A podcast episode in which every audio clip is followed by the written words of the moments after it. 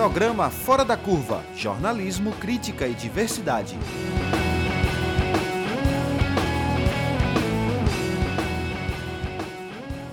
Olá, ouvinte das rádios Universitária 99.9 FM e da Rádio Paulo Freire 820 AM.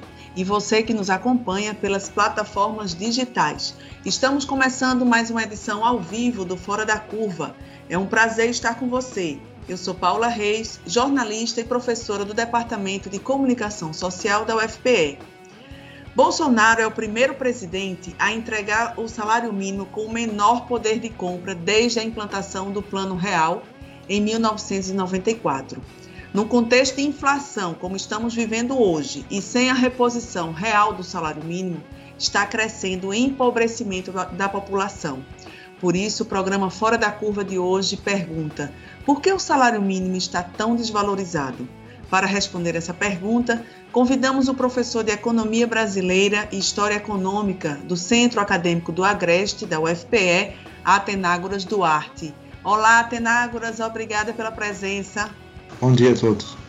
Todas. E também convidamos o professor do programa de pós-graduação em Sociologia da UFPE, Siddhartha Soria. Olá, Siddhartha, seja bem-vindo. Olá, Paula. Olá, todo mundo. Para mim é uma satisfação estar aqui.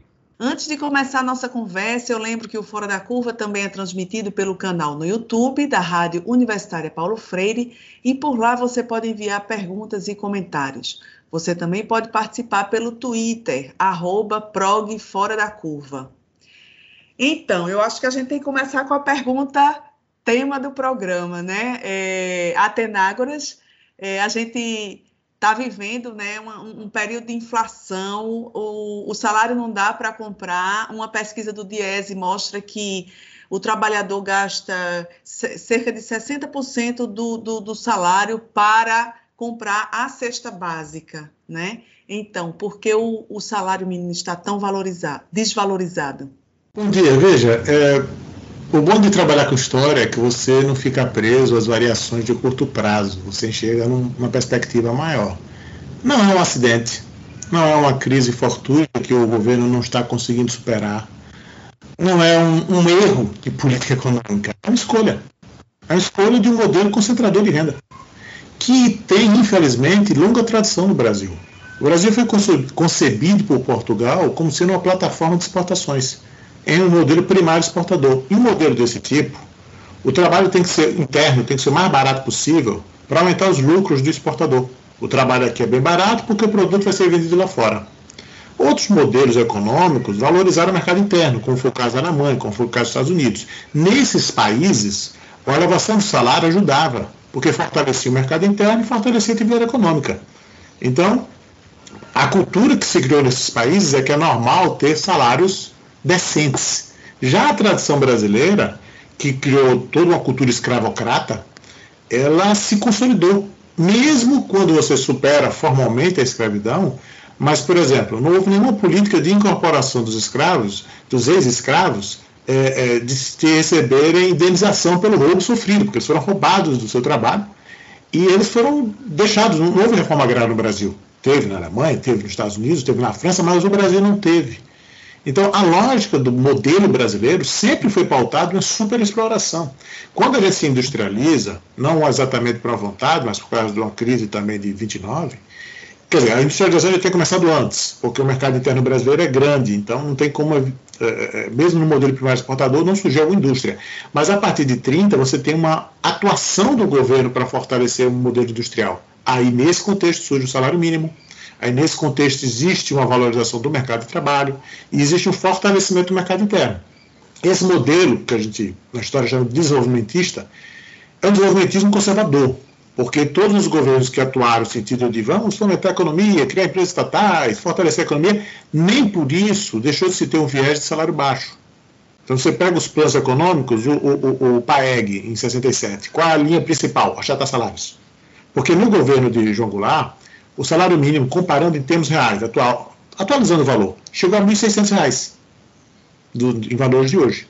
Então, foi uma das razões do golpe 64, inclusive. Aí, em 67, tem um achatamento de salários com o PAEG. Aí, depois vem o primeiro PND. O Brasil cresce recordes, 13% ao ano. Brasil, campeão de crescimento mundial. Aí você vai para os salários. 75% da população ganhava até dois salários mínimos. E o salário mínimo perdeu o poder de compra. Para 75% da população, a vida estava pior em 73 do que estava em 67. Isso o Brasil viveu, um, um, entre aspas, um milagre econômico. Ele foi um milagre econômico para 25%. Administradores, engenheiros, advogados, médicos, esses tiveram aumento de poder de compra, mas 75% da população teve um achatamento por causa da inflação que não foi reposta. Então, esse modelo ele está muito consolidado na cultura histórica da elite brasileira, que é um modelo de concentração. Chegamos ao ponto, mais recentemente, trazendo para tempos atuais, em 2017, é, seis pessoas, seis, tinham a riqueza de 100 milhões de brasileiros. Isso é uma coisa que você devia ficar completamente estupefato. Como é que é, como é, que é isso? Mas considera normal. Então, assim, só para não me alongar, de 2012 para cá, 2021, o número de bilionários no Brasil aumentou. E de 2012 para cá, nós enfrentamos a pior crise econômica da história do Brasil. Nunca passamos 10 anos com tão baixo crescimento, com tanta desindustrialização, com tanta desagregação econômica. No entanto, quem está no topo da pirâmide não tem do que reclamar. Suas fortunas aumentaram triplicaram de 2012 a 2019, o valor total da, da, da fortuna. E o número de bilionários aumentou. Então, para esses, o modelo está sendo maravilhoso. Siddhartha, é, gostaria de complementar antes de, fazer, antes de eu fazer a outra pergunta?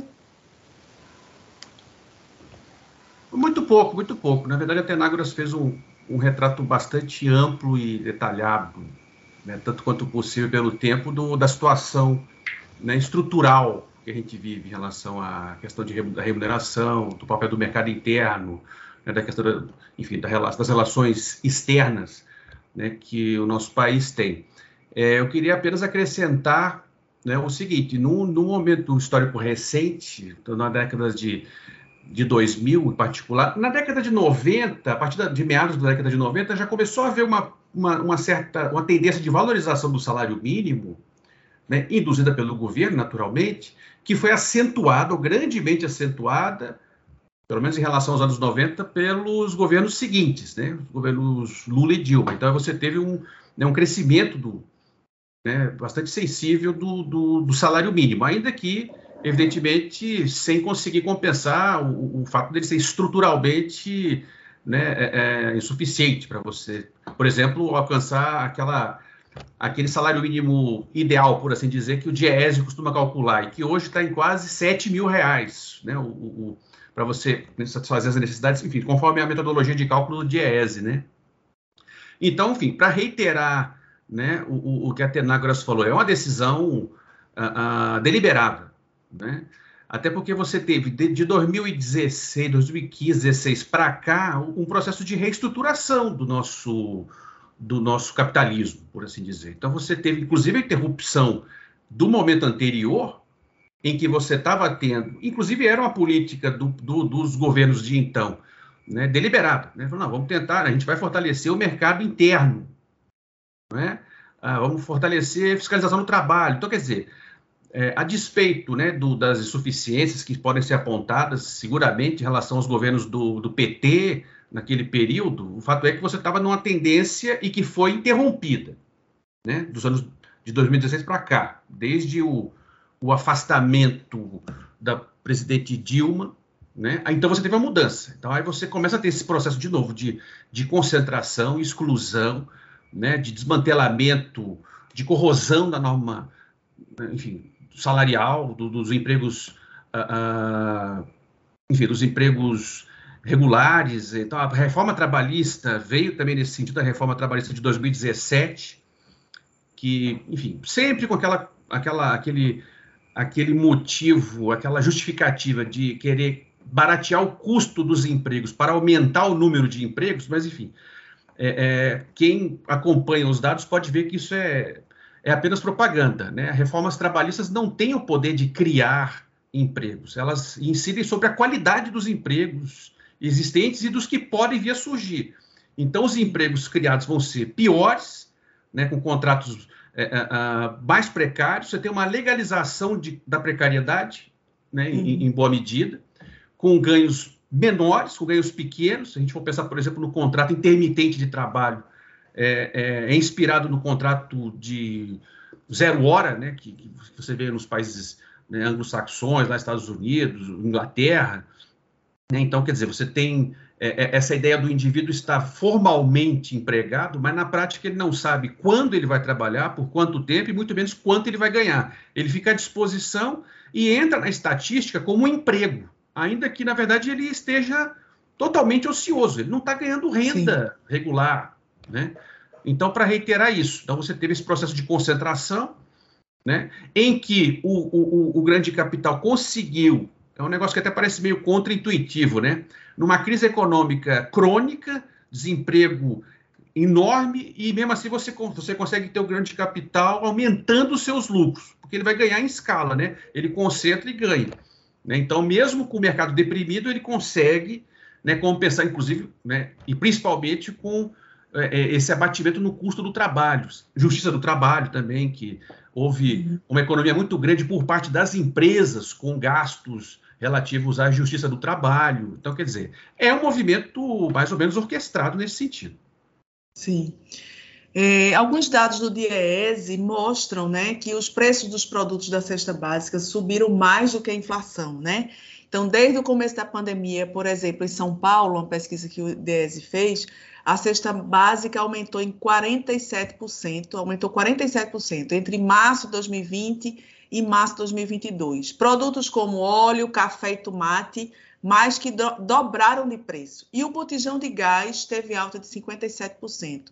O preço da carne também mudou o hábito da alimentação dos brasileiros. Né? Em 2021, o consumo da carne do Brasil foi o menor dos últimos 25 anos. Atenágoras, até que ponto a inflação é controlável pelo governo? Quando a gente ouve né, o ministro Paulo Guedes dizer que tem a, a crise lá fora, a crise internacional, tem a guerra da Ucrânia, enfim, então eu queria uma explicação aí até que ponto é, o governo pode controlar essa inflação. Tem uma catástrofe, uma catástrofe maior que todas elas, que tem um governo Bolsonaro aqui vale mais que todas essas crises. É, a primeira coisa a entender de inflação é que não existe só um tipo de inflação. O governo trata, os liberais tratam como se tudo fosse crise de inflação de demanda. Veja, o Brasil está numa bruta recessão, as pessoas estão sem renda e ainda se diz que é preciso conter demanda. Que demanda? O Brasil está extremamente abalado sua economia. Então, assim, não faz o menor sentido, por mais conservador que o economista seja, de dizer que essa é a inflação de demanda. Essa é a inflação que tem dois componentes. Um componente externo, de fato, que é a política da, de petróleo, de preço do petróleo adotado pela Petrobras. Veja, quando um país cria uma empresa de petróleo, ele quer exatamente se proteger das oscilações internacionais. É para isso que se tem empresa de petróleo. Para poder não ficar dependendo do mercado internacional. E aí você evita essas oscilações e protege o mercado interno. É para isso, não é para dar lucro para acionistas nos Estados Unidos. Que o Brasil, a Petrobras também tem ações por lá. É, então esse é um dos componentes. Um outro componente é uma coisa que Inácio Rangel, que é um economista brasileiro, verificou nos anos 50 do século passado, que é a chamada inflação estrutural. Quando você tem uma economia oligopolizada, ou seja, algumas poucas empresas controlam o mercado, quando tem recessão, as vendas caem que fazem essas empresas? Aumentam o preço. No modelo concorrencial, elas não podem aumentar o preço, porque se aumentar o preço, perde mercado. Mas no modelo com poucas concorrentes, eles podem aumentar o preço, porque compensa.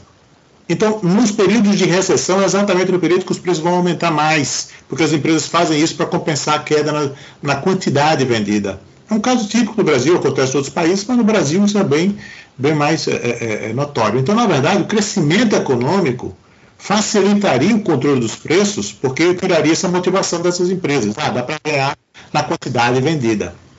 Então, é, dentro desse modelo econômico, que na verdade é feito também para forçar as ditas reformas, né? Existe um pacote de medidas de concentração de renda, desde a estruturação da, reforma, da Previdência Pública, que já foi encaminhada, desestruturação do, do, do, dos direitos trabalhistas, que também já foram encaminhados, mas agora querem fazer também uma reforma administrativa, fizeram congelamento dos gastos públicos por 20 anos, coisa que nem Pinochet fez, e, ele era ultraliberal, mas isso ele não, não, não chegou a fazer. Então, eles querem forçar o ambiente para consolidar um conjunto de medidas que quebre qualquer institucionalidade de rede de proteção social. Eles querem criar raízes em um modelo de superexploração que, para reverter, demora décadas. Pelo menos a aposta deles é essa. Não precisa demorar décadas. Mas a aposta deles é essa, porque é mais fácil destruir do que construir. Veja a história de lutas dos trabalhadores por direitos. São anos e anos de briga para conseguir o direito e rapidamente se consegue derrubar. Então, para controlar a inflação, você tem que fazer a Petrobras ser empresa pública, que ela não é. Você tem que retomar o crescimento da economia, mas para isso você precisa o quê? De investimento público. Num período de recessão, o setor privado não vai investir. É da lógica que o setor privado não vai se, se, se colocar em risco. Quem puxa o crescimento ou são as exportações, mas a exportação depende do resto do mundo, ou os gastos do governo.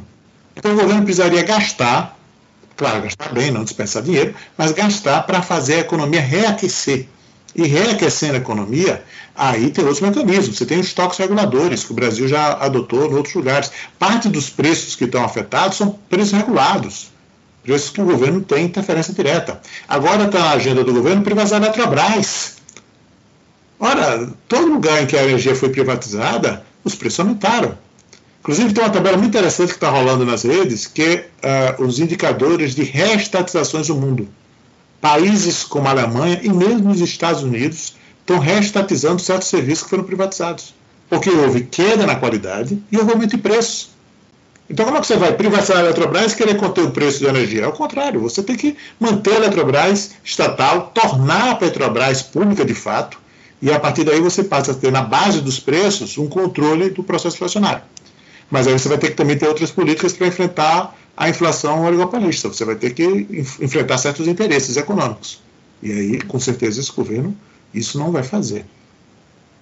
É, para quem está chegando agora, nós estamos discutindo hoje por que o salário mínimo está tão desvalorizado? Estamos com o professor de Sociologia do Programa de Pós-Graduação da UFPS, Darta Soria, e o professor de Economia do, do Centro é, do Agreste de, da UFPE, Atenágoras Duarte. Eu lembro que você pode enviar perguntas pelo Twitter, arroba Curva, ou através do YouTube da Rádio Universitária Paulo Freire, onde nós estamos com essa transmissão ao vivo. É, Siddhartha, é, e, e as consequências da pandemia, e não só da pandemia, né, mas toda essa crise que nós estamos vivendo, nós estamos falando, né, fe, é, é, fecharam milhares de vagas de empregos, né, é, dados do Diese mostram no quarto, no quarto trimestre de 2021, do ano passado, havia mais de 12 milhões de brasileiros desempregados, e procurando trabalho, outras 4,8 milhões de pessoas haviam desistido da procura devido à falta de perspectivas em encontrar uma vaga, em situação chamada de desalento, né? Ou seja, quase 17 milhões de brasileiros gostariam de trabalhar, mas não conseguiam ou simplesmente desistiram de procurar trabalho. E aí isso tem um rebatimento muito grande nessa questão dessas, de, dessas condições precárias, né? de, de, de da construção de uma ideia de empreendedor para os desempregados. Como você avalia esse, essa situação que, que nós vivemos? Bom, eu avalio os impactos disso, uh, esse que você acabou de, de, relatar, como reflexos dessa política e dessa orientação né, geral que foi tomada e que a gente né, é, é, é já, já, já vem colocando aqui, quais são os termos dessa reorientação aí, é, e eu queria também destacar o seguinte, em relação à pandemia, em relação a, a, uma, a, um elemento estrutural no que diz respeito à capacidade de resistência a essas, a essas orientações liberalizantes e precarizantes e concentradoras de renda. Né?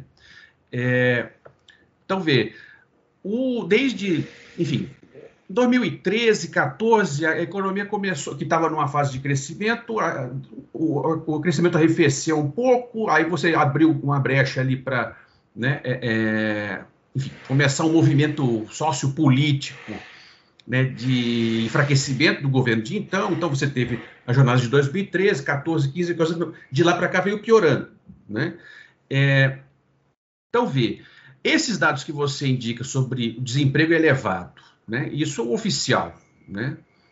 Ah, o desemprego por desalento. Então, quer dizer, você tem uma ociosidade enorme da população aí economicamente ativa, de uma parte imensa dela. Isso, isso para começar, gera um reflexo estrutural na capacidade de barganha daquelas pessoas que ainda estão trabalhando, no sentido de tentar frear esse movimento de avanço né, sobre os ganhos e as rendas do trabalho. Porque do que se trata, no final das contas, é isso: um cabo de guerra né, em que o produto fica sendo dividido entre as rendas do trabalho e as rendas do capital. Então, onde a renda do capital vai avançando, a renda do trabalho vai, vai recuando. Uma vez que você não tem crescimento econômico para poder minimizar isso né, e, e promover uma expansão geral uh, uh, do produto, você acaba tendo, então, esse processo de concentração aí e de enfraquecimento estrutural. Então, as pessoas ficam mais, uh, enfim, intimidadas, né? os trabalhos são, os empregos existentes são uh, precários, são, são como né, dizem vários autores aí, já, já parte dessa,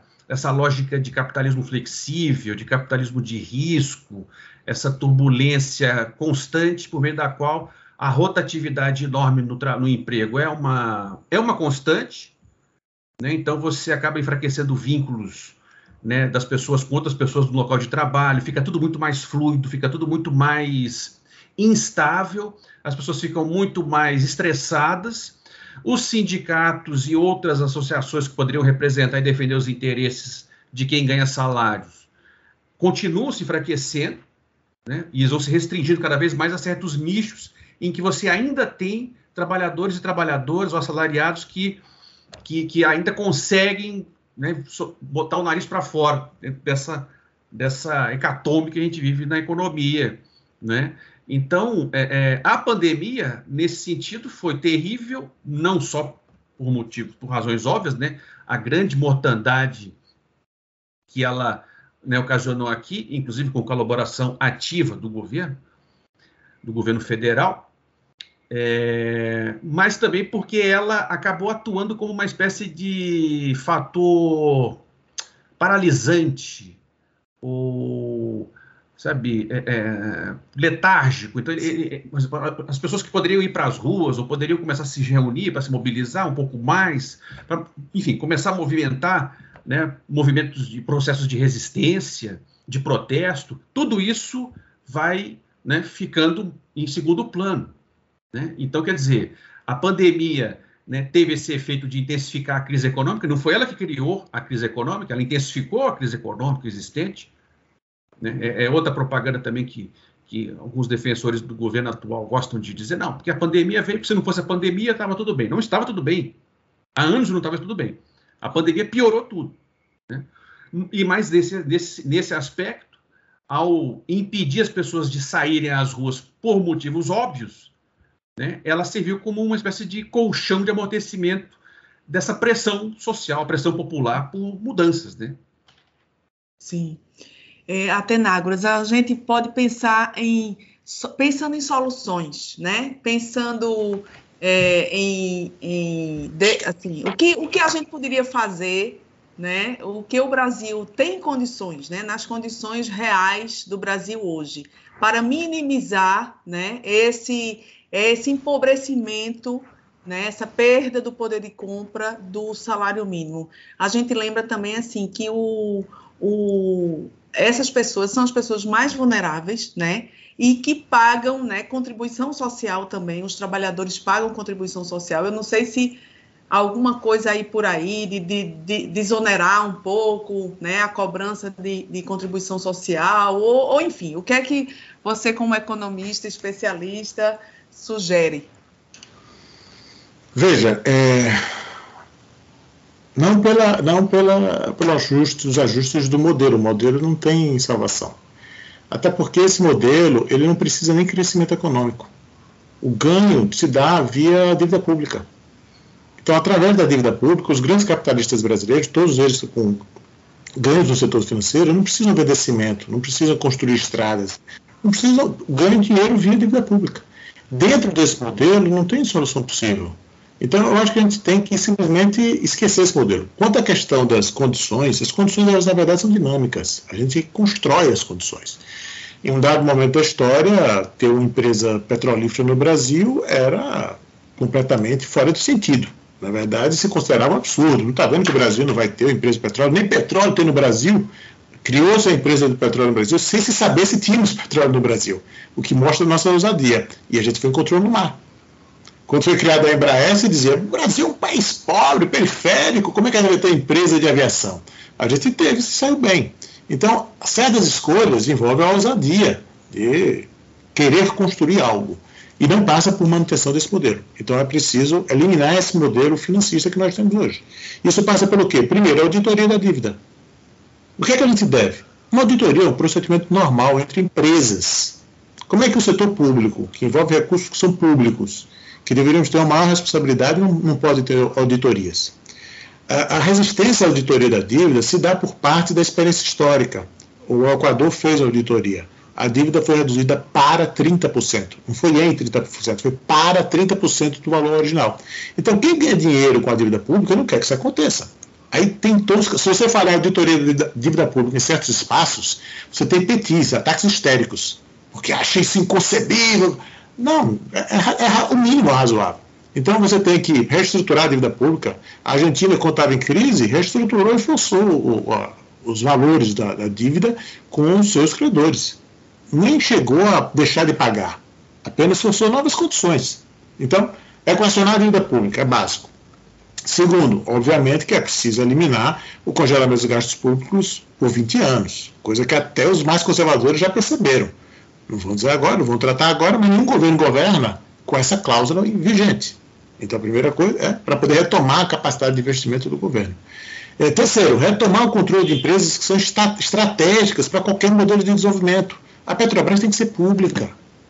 Até porque, na verdade, o que a Petrobras tinha que estar fazendo hoje era usando seus lucros atuais para mudar a matriz energética. O meio ambiente não suporta a quantidade de CO2 que a gente está colocando na atmosfera. Pega os relatórios da ONU sobre o assunto. Nós temos até 2025 para começar a reduzir a emissão de CO2. Se começarmos para valer a partir de 2025, nós vamos ter 10 anos para zerar a emissão de CO2. Se isso não acontecer, não vamos ter, vamos entrar numa faixa de risco no aquecimento global que vai estar com um enorme potencial de gerar sérios prejuízos à humanidade. Agricultura, secas, enchentes, é, quebra de safra, é, degradação do solo. Bom, aí, aí vai na, li, na lista do, da ONU vê os riscos que estão envolvidos. Então a Petrobras tem que deixar de existir para ser uma nova empresa de energia é não poluente. Mas para isso ela precisa pegar os recursos atuais e investir. Isso é investimento. Então, isso teria que, que, ser feito, junto com a Eletrobras, que obviamente tem que continuar estatal. E você tem que retomar o controle também dos recursos naturais. A Vale do Doce, ela foi vendida por um preço ridículo e absurdo. Em dois anos, a empresa comprou a Vale do Doce, comprou uma empresa que durou décadas para se tornar a maior exportadora de, de, de minério de ferro do mundo. Foram décadas para chegar a esse posto. A empresa que comprou em dois anos pagou o investimento. Isso não existe no setor privado. A empresa tem um, um, retorno desse. Então você precisa repensar isso, porque não só a Vale Rio Doce tem impactos ambientais. Lembremos dos dois crimes cometidos pela Vale. Crime porque ela sabia que esse risco existia. Estava comprovado que a Vale Rio Doce tinha como evitar aqueles dois crimes ambientais que aconteceram. Mas tem também a questão de precisarmos de recursos minerais para fazermos um modelo de desenvolvimento que seja sustentável. Então, nós temos que colocar essa discussão. E aí, passar para uma trajetória de reindustrializar o Brasil. Nós vimos uma trajetória de desindustrialização que gera um impacto econômico e social. E retomar a, a trajetória de recuperação dos salários. Que é, na, na, teoria econômica, inclusive, você tem modelos de crescer a partir de salários altos. O Kalec, um economista polonês, ele vai estudar e mostrar, olha, minha gente, dá para crescer. Ele, ele não é defensor do capitalismo, mas né, mas ele mostrava que mesmo na sociedade capitalista, você pode crescer a partir do aumento dos salários. E dá para fazer assim. Dá para a economia crescer. Não é, é, crescer sem o vínculo com a preocupação ambiental, como eu já tinha observado. Mas é possível aumentar o acesso das pessoas a bens e serviços necessários para a gente poder viver. Mas isso não se dá com uma medida só. Isso é uma articulação de medidas. Elimina a questão do, da, da, dependência do setor financeiro, retoma os mecanismos necessários para poder fazer uma ação estatal sistemática, investe pesado em ciência e tecnologia, através de me mecanismos tecnológicos dá para reduzir custos, dá para reduzir impactos ambientais, dá para aumentar a produtividade. Né? E, é, claro, resolver também a questão da terra. o, o, Celso Furtado era um grande defensor da reforma agrária no Brasil, dizendo o seguinte: olha, parece que uma medida do século XIX, né? Parece que é uma medida da Alemanha, dos Estados Unidos, da França, século XIX, mas é uma medida super atual no Brasil, porque você aumenta a produção de alimentos e você traz as pessoas, uma grande parcela de pessoas que hoje estão amontoadas na cidade sem condições de vida, a voltar a ter direitos básicos de vida. Então, temos que fazer uma reforma agrária hum, versão do, é, século XXI, fazendo uso da tecnologia, usando mecanismos de otimização do trabalho através de cooperativas, associações, mas a gente precisa repensar a questão da, da terra para poder produzir os alimentos que nós precisamos, inclusive aumentando a oferta e reduzindo os preços. Então, tem, não faltam alternativas. O que precisa é articulá-las dentro de um projeto global, não uma, ações pontuais não resolvem não. Sim. É, Siddhartha, desse cenário todo que nós estamos conversando aqui, né, é, fica muito difícil, inclusive, a negociação de reajustes salariais, né, é, que deveriam ser maiores do que a inflação. Então, qual é o papel dos sindicatos para reverter, né, os de resgatar os direitos dos trabalhadores e minimamente as condições mínimas, né? Acho que é um dentro dessa via que a gente está falando aqui de um plano, né, de reestruturação. Claro que é uma é, um movimento a longo prazo, né? Mas, enfim, qual é o papel dos sindicatos, da organização da, da, da sociedade, dos trabalhadores? Então, é, Paula, o, o, o sindicalismo ele está numa encruzilhada já há muito tempo, né? É, por conta dessa nova, enfim, orientação do capitalismo global em direção a mais financiarização, liberalização, a, a reestruturação produtiva, no sentido de enxugar custos gerais, inclusive principalmente os relativos ao trabalho. Então, tudo isso já vem golpeando o movimento sindical há muito tempo. Uh, então, eles, têm, eles encontram, além disso, uma dificuldade a mais no que diz respeito à, capacidade de se reinventar de modo a conseguir ficarem mais permeáveis às tendências uh, enfim, a, a lógica econômica, produtiva, laboral atual. Né? Então, quer dizer, nós temos pessoas que trabalham né, cada vez mais em busca de trabalho e, e você tem o, o, modelo sindicato ainda né, bastante engessado e, e, e assim, correspondente a, a, uma, enfim, a um momento né, histórico e tal, em, em que você tinha uma outra norma salarial. Uh, uh, isso que no Brasil nunca foi generalizado, essa questão do salário, no mercado de trabalho estruturado. Então, quer dizer, mas os, mas os, sindicatos que existem ainda, a base deles vai encolher estruturalmente, ao mesmo tempo que você tem uma massa crescente de pessoas que trabalham em condições uh, precarizadas. Então, quer dizer, inclusive o Guy Standing falava em precariado, né? enfim, o Sennett fala em capitalismo flexível, o e tal. Quer dizer, é, é, é, é uma multidão de pessoas né, que ficam desarticuladas e flutuando em meio a, esse, a, esse, a essa lógica de instabilidade crônica. Então, uh, você vê reações. Então, por exemplo, eu lembro dos, enfim, da aglutinação política dos entregadores. Né? Então, você tem, por exemplo, esse, esse, trabalho de plataforma, esse capitalismo de plataforma, com aquela galera que fica com as caixinhas né, andando de moto ou bicicleta levando os entregadores, né? Então, quer dizer, o trabalho por aplicativo, você começa a ter movimentos né, no sentido de aglutinar né, é, é, essa, essa, essa, esse segmento de trabalhadores, que aí começam, então, a, a tentar pautar um pouco mais a questão né, das condições de trabalho. Agora, isso, por um lado, é, é estrutural. Então, é do capitalismo isso, né? Essa questão de, de ele avança na exploração, tem um, né, uma reação, e às vezes essa reação é maior ou menor grau em função de circunstâncias, né, enfim, várias. É, agora, o, o, sindicato ele, é, é, ele fica nessa encruzilhada, ao mesmo tempo que você tem muita gente que tem falta de representação. Se é que é possível a gente pensar numa forma de representação dessa multidão precarizada usando o modelo anterior, eu acho que não é possível. Você teria que pensar em outros modos de você tentar reunir as pessoas, né? o que fica muito complicado, porque na verdade ninguém tem tempo para isso, fica todo mundo exausto, estressado o tempo todo, adoecido no trabalho. O adoecimento do trabalho é crônico, o físico e o mental. Então, quer dizer, é como todo mundo ficar aguentando o peso insuportável de uma lógica que ninguém compreende exatamente, fica todo mundo à deriva, flutuando, e, enfim, parece uma visão muito pessimista, né? até porque é, é, de fato, a gente nesse, nesse plano não tem muito motivo para ficar muito animado. Agora, por outro lado, como o Atenários colocou, reinventar-se é necessário. Então, e a política é essencialmente isso, a capacidade de você estruturar, reestruturar, desenhar, redesenhar arranjos, né? Então, a, a tratar de começar a estabelecer pautas fundamentais para, inclusive, é, reuni, unificar minimamente né, as forças de resistência a esse modelo que está em vigência. Né? Então, quer dizer, em vez de ficar numa luta né, interna, muitas vezes, que acaba enfraquecendo a capacidade de resistência a isso, tentar uh, encontrar alguns consensos mínimos, e aí depois que você vai afastando os perigos maiores, por exemplo, o risco de você ter uma continuidade de um projeto liberal fascista, uma, um híbrido esquisito, né, que é esse que a gente tem no governo atual. Né? É, é afastar esse, esse perigo, voltar para uma, enfim, uma pauta menos dramática, que vai ser ainda conflituosa, a gente vai ter muito tempo ainda, de fato, destruir é muito mais rápido do que construir, então o pouco que foi construído foi devastado em muito pouco tempo, então para reconstruir é um processo que não é, não vai ser o ano que vem que vai melhorar, não vai ser daqui dois anos. Enfim, você tem algumas ações emergenciais que vão ter que ser tomadas, né? as pessoas vão ter que amparar isso. Então, quer dizer, eu estou falando de apoio, de opinião pública, de movimentos sociais, sindicatos e tal. É, é, enfim, até porque não tem outra alternativa, né? Qual é, qual é a alternativa? Não tem alternativa nesse momento, eu não vejo, pelo menos, né?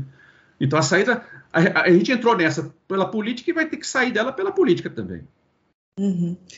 Atenágoras, a gente ouve sempre falar, né, que a, a história econômica é feita de ciclos, né? Às vezes há uma maior distribuição do capital, às vezes uma menor, e agora a gente está vivendo essa de, de alta concentração. Então, olhando para a nossa história e vendo as nossas condições hoje, né? É, claro que é uma pergunta que teria que que prevê o futuro, mas assim, é, a gente já está no, no, aprofundamento de uma crise, né? E, e, e, e com a possibilidade de criar condições para sair dela, ou você ainda vê como uma, um momento de ainda maior aprofundamento que a gente ainda vai passar, né? A gente está em um ano bem cheio de incertezas, né? Com o cenário das eleições. Então, tudo isso aí, queria que você fizesse uma avaliação. Aí também é uma pergunta complicada de responder. Mas, assim, quando a gente trabalha em ciências humanas, sociais, a gente trabalha formando cenários. Uhum. A gente olha para a história para tirar lições e ver tendências. Não existe futurologia. Existem claro, tendências claro. que a gente pode ter uma maior certeza ou não. Então, os bons cientistas sociais acertaram muito nas tendências. Por exemplo, a crise de 2008 tem um historiador econômico, Robert Brenner, 2003 ele dizia, olha, os Estados Unidos vão entrar numa crise do mercado imobiliário. 2003. Ele disse a data, o mês, a hora, não. Isso aí seria futurologia, mas ele via a tendência em curso. Outro economista, que nem era historiador econômico, mas disse que se baseou na história econômica, Noria Robini, viu isso em 2006, quando o Banco Mundial e a FMI diziam que o mundo ia maravilhosamente bem. Então, assim, o ponto em questão é que o futuro está em aberto. O que a gente vê são as tendências em curso. Existem ciclos econômicos e sociais e políticos, mas eles têm temporalidades diferentes. Existem ciclos curtos, existem, existem ciclos longos. Então, nós estamos num ciclo curto de crise, mas nós estamos no meio de um, de um, ciclo longo, que na verdade a crise de 2008, a rigor, não foi equacionada. Os mecanismos que levaram à crise de 2008 estão aí, que é um mecanismo de formação de bolhas especulativas através de um mercado capitalista desregulado. Não houve nenhum mecanismo de regulação. O que houve foi a, a bolha murchou, mas o mecanismo está ligado para voltar a crescer e, e ter voltas novas, novas crises. Então, o cenário internacional não apresenta a tendência de se acalmar, porque esse modelo ganha dinheiro com a crise. Sim. Teve aquele segundo homem mais rico dos Estados Unidos, já não é mais, o, o Warren Buffett, no meio da crise de 2008, 2009, foi 2010, ele disse: estou adorando a crise. Ele é bem sincero para os jornalistas. Por que eu estou adorando as crises? Porque eu estou comprando nas empresas bem baratas. As 400 maiores veja, o mundo, de 2008 a 2012, enfrentou aumento do desemprego, aumento do, do, do achatamento de salários, aumento da fome.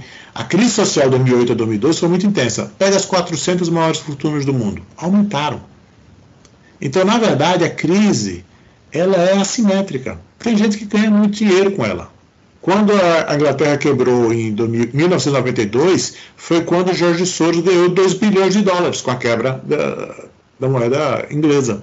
Então, o cenário atual é de manutenção desse processo de crise. Esse, esse modelo é satisfatório para quem tem o poder. Uhum. Vamos continuar com ele. Agora, os outros também ficam parados? Não, as sociedades respondem. E aí, voltando ao exemplo do Polanyi. Karl Polanyi escreve um livro em 1944 que vai falar nisso. A história humana, claro, tem um exagero literário de como ele constrói, mas a ideia é vivemos em ciclos de mercantilização das relações sociais e ciclos de resposta da sociedade frente à destruição causada pela mercantilização das relações sociais. Então as sociedades elas respondem, não estamos parados. Tem várias iniciativas de resposta de setores diferentes da sociedade no mundo inteiro. Do mesmo jeito que tem destruição, tem construção também, e aqui no Brasil, inclusive.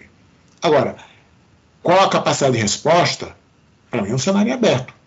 O, a realidade pode mudar muito rapidamente? Pode. O tempo histórico está acelerado. Se a gente parar para outros períodos da história, transformações mais profundas demoraram mais tempo. Nós estamos numa dinâmica social em que o tempo está encurtado. Os processos podem ser muito mais acelerados do que eram 100 anos atrás. Então, nós podemos dar respostas a essas crises com muito mais eficiência do que as sociedades tinham em 100 anos atrás. Então, a crise é grave, é ambiental, que a gente nunca pode subestimar isso, econômica, mas não para a elite, econômica para o conjunto de quem vive do trabalho, e é, política, porque na verdade a política entra na equação. Quando você começa a ter pessoas aumentando a fome, aumentando a miséria, as pessoas respondem. Qual é a tendência? A tendência é fortalecer a mentalidade fascista por parte da elite. A elite quer o fascismo para quê? Botão de pânico. A, as massas estão muito subordinadas. Repressão para poder conter e manter tudo como está. Então tudo isso está na mesa. Agora a reação da sociedade também está na mesa. E a gente não está parado, não. As sociedades estão agindo. Sim. A sociedade, Nesse... atenção, eu estou falando quem vive do trabalho. Os 99,88% de brasileiros que não são nem milionários nem bilionários. Os milionários e bilionários no Brasil correspondem a 0,12% da população pelo menos números de 2019. Sim.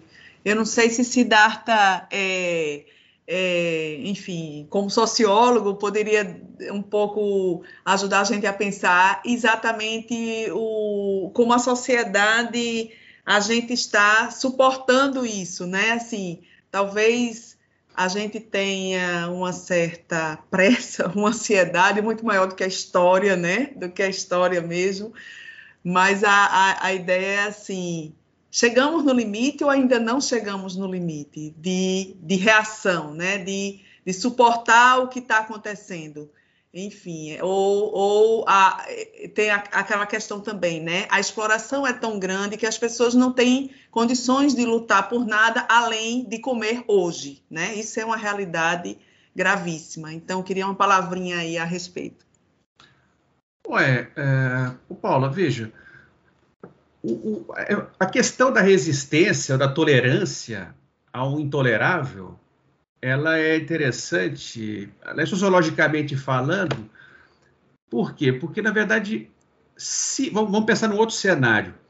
Se o, o, o nível de estresse, de violência, de, sabe, de, de, de, de expropriação, de dor, ao qual você tem grande parte da população submetida, viesse de um viesse subitamente, evidentemente que isso geraria um efeito. Agora, como ele, para começar, é, é, já existe há muito tempo, é, em, em grande parte da, da sociedade brasileira, tem estratos que jamais viveram de outro modo. Então, quer dizer, é, é, você se adapta então, quer dizer, o ser humano e sociedade, sociedades humanas se adaptam, a gente pode ver isso, né, historicamente, a praticamente qualquer condição climática. Então, você tem, enfim, as condições climáticas mais variadas, condições socioeconômicas, sociopolíticas, ideológicas, condições de conflagração, de guerra, ah, de convívio com a violência, né, inclusive com situações extremas e as pessoas reagem de modos variados. Né? Você tem aqueles que, né, que, tão, que, que seguem massacrados, você tem aqueles que reagem violentamente contra outros ou contra si mesmos. Então, suicídio, por exemplo. Isso é questão de, de, de, de, de, de, de saúde, de saúde mental. Né? a questão da reação violenta em relação a outros. Então, você pode ser uma relação, uma relação individual, uma relação, uma relação coletiva. O fato é que é, é, o, o, esse intolerável, a gente fica imaginando, pô, mas vai chegar um momento em que não há mais condição das pessoas aguentarem isso. Então, é, é vai começar a ter saque, vai começar a ter. Agora, é, é, isso também já está equacionado na sociedade brasileira por conta da sua anatomia por séculos. Então, quer dizer, o, o, o, a gente fica né, muito se perguntando, pô, mas por que, que os estratos mais baixos não se subelevam, não, não, se, sabe, não reagem, não se rebelam contra isso? Não há insurreição, você não tem uma explosão de violência. Né? Em grande medida porque é, eles, assim como todos nós, sabemos intuitivamente que a coisa, por mais ruim que esteja, ela sempre pode piorar. E a gente está vendo isso. Né? A gente, dois anos atrás, não imaginava que poderia piorar cinco anos atrás, não imaginava que poderia piorar mais. Então, quer dizer, pra, dependendo disso também, isso vai alcançando diferentes níveis e estratos sociais ao longo do tempo, né? Eu até estava vendo, por exemplo, a reação de alguns ativistas que dizem, olha, é, tudo bem, essa mobilização eleitoral e política agora para fazer frente ao fascismo. Só que você, se você pensar na periferia do, das sociedades brasileiras, elas vivem uma, um estado de fascismo um, prático que é é, é permanente. Se você pensar em, no fato de você não ter voz, de você ser violentado, morto, é, é, enfim, agredido e humilhado e, e, esmagado o tempo todo. Isso, isso, é, isso é, faz parte do, da paisagem de quem vive na periferia. Né? E, e, você tem classes, as classes médias reagindo a isso, uma vez que o negócio vai se aproximando delas também. Da elite nunca vai se aproximar, de fato, tem razão ali né? porque o fascismo beneficia realmente o status quo, né? quem se beneficia dele, evidentemente. Então, quer dizer, essa questão da reação. Ah, estamos acabando aqui, né? Então, deixa eu, deixa eu abreviar a questão. Nós temos uma capacidade infinita de resistência, e exatamente por isso a gente não deve confiar no, no, no fato de, de, de, de, chegar no momento de basta. Você tem que começar a trabalhar a questão da formação, das formas de consciência, da mensagem política. Gente, não precisa ser assim. Tá? A gente não precisa se habituar, se acostumar de tal modo, né? Uh, uh, com certos níveis de, né? de, de, de, de, de, de, massacre, né? de opressão. Né? Você. Mas aí que tá. Isso é trabalho político, de novo. É trabalho de debate, é trabalho de. Sim. Enfim, né? não tem como escapar. A gente acaba gira, gira, fala das condições estruturais, fala da economia como um todo, fala do sistema e, e volta para os indivíduos. Né? Uhum. Então, os indivíduos, os coletivos de indivíduos. Né? A, re, a, recuperação da, no, da noção de, de comunidade, de conjunto, de solidariedade, que isso está totalmente esgarçado em grande parte da sociedade. Né? Mas isso é traba trabalho, ninguém nasce desse modo, que, é, são habilidades aprendidas. Você aprende a agir coletivamente. Não é algo que é inato ao ser. Ele pode ser, inclusive, socializado de modo a repelir o, o coletivo. Né? A gente tem que recuperar é o coletivo. É, a gente está chegando ao final, vou fazer uma última rodada de pergunta, que é um pouco é, diante disso, né? Quer dizer, a gente começar a fazer é, talvez um, uma leitura crítica dos termos né, que os trabalhadores são tratados, né? Como colaborador, como parceiro, como empreendedor, né? Penso que há uma tendência, ou, ou, ou, ou faz parte do projeto, a Tenagros pode esclarecer melhor isso, é, de, sua, de, de esconder né, as diferenças das classes sociais, justamente para não parecer que há é, tanta desigualdade, talvez, não sei, isso aqui é uma um pensamento que eu estou pensando aqui junto com vocês, né? Quer dizer, é, não, não é empregado mais, não é funcionário, né? É, mas é o colaborador, é o parceiro, né? Isso talvez, né? Essa construção simbólica encobre a, a opressão, né, Atenágoras? Sim, é, eu acho que todo, todo sistema social busca seus mecanismos de controle que obviamente não estão à vista de, dos que são controlados. É o processo de alienação ao qual as pessoas sub, são submetidas. Elas, inclusive, fortalecem o problema tentando sair deles. Nós temos uma parcela da população que vive um nível de violência muito alto. Em 2017, parece, O Brasil sozinho teve mais assassinatos que 155 países juntos. O Brasil está entre os países mais violentos do mundo. Então, para essas pessoas que saem de casa e não sabem se voltam, era preciso uma solução. E olharam para Bolsonaro e acharam que era uma solução. Sim, uma parte do eleitorado do, de Bolsonaro é fascista como ele. Mas outra parte estava achando que estava buscando uma solução para o seu problema diário, que era a questão da imensa violência que vivia. Piorou a situação, claro. Mas aí é que entra a questão de que querer resolver e ter a, as ferramentas de conhecimento para poder resolver. E é por isso que o nosso povo também é sistematicamente mantido na ignorância, é, na, na, desinformação. Porque o conhecimento, como diria Freud, o conhecimento é poder. O povo tem que ser privado disso. É, sim, eu li algum um canto esse comentário dele, que ele teria é, feito essa relação. É, então, não é um acaso, não é um acidente. É parte de uma ideia de manutenção mesmo. Da... Por isso que a questão educacional, a questão da cultura, é parte da solução do problema do Brasil. Mas uma, uma cultura que seja crítica e não uma cultura que seja domesticadora. Porque muitos que defendem modelos, não, é preciso fortalecer a educação. Aí você abre o projeto e você vai ver, é uma tentativa de domesticação. Porque vejamos que o próprio fascismo, qual é o grande projeto do fascismo? É preciso unir a nação. Como? Eliminando as diferenças homogeneizando a sociedade. Então, tem educação? Tem, mas é uma educação é, é, é, de doutrinação, de eliminar a capacidade crítica de refletir sobre a realidade. Então, nossas ações precisam contemplar essas diferentes frentes. Como meu tempo acabou, fico por aqui e agradeço pelo convite. Obrigada, professor Atenágoras Duarte, professor de Economia do, do Centro Acadêmico do Agreste da UFPE. E Siddhartha Soria, sociólogo, professor de Sociologia da, da UFPE, uma palavrinha final, é, de preferência de esperança.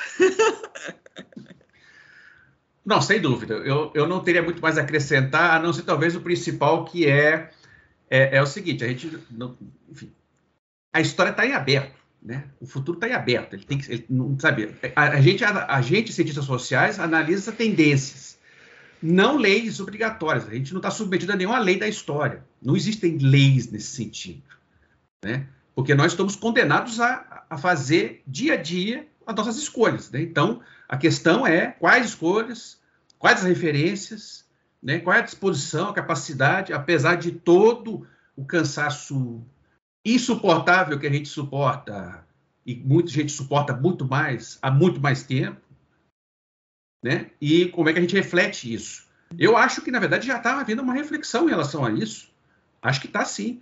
Eu, eu, vou deixar uma mensagem de esperança aqui. Eu acho que a gente pode sim, o ano que vem, começar já a, a, a limpar um pouco, pelo menos fazer voltar minimamente, né? É, é, é, é sabe, o, o, enfim, o processo de reconstrução do país, né? porque uhum. é isso. Ok. Mas vai dar, vai dar. Obrigada, Siddhartha Soria, professor de Sociologia da UFPE. Então, ficamos por aqui. É, o programa de hoje, 20 de maio de 2022, falou sobre a desvalorização do salário mínimo. Agradeço também ao, ao ouvinte, você que nos ouviu através da Universitária FM 99.9 e da Rádio Paulo Freire 820 AM ou nas plataformas digitais. Dedicamos o programa de hoje ao padre Reginaldo Veloso, que morreu ontem à noite, aos 84 anos, vítima de câncer. Ele deixa um legado de luta contra a injustiça social e é exemplo de tenacidade e esperança por um mundo melhor. Padre Reginaldo Veloso, presente. Fora da Curva fica por aqui. Não esqueça que toda sexta-feira o Fora da Curva é transmitido ao vivo, com reprises ao longo da, da semana. Esta edição do dia 20 de maio de 2022 também fica disponível nas plataformas digitais. É só procurar Programa Fora da Curva para encontrar o podcast na plataforma de sua preferência. A produção desta edição foi minha, Paula Reis, com a colaboração nas redes sociais de Júnior Anjos. Coordenação das redes sociais, Cecília Lima. Coordenação e transmissão e streaming, Catarina Apolônio. Operação de áudio na Universitária FM, Marco da Lata. Acompanhe as redes sociais do programa Fora da Curva e até o próximo programa.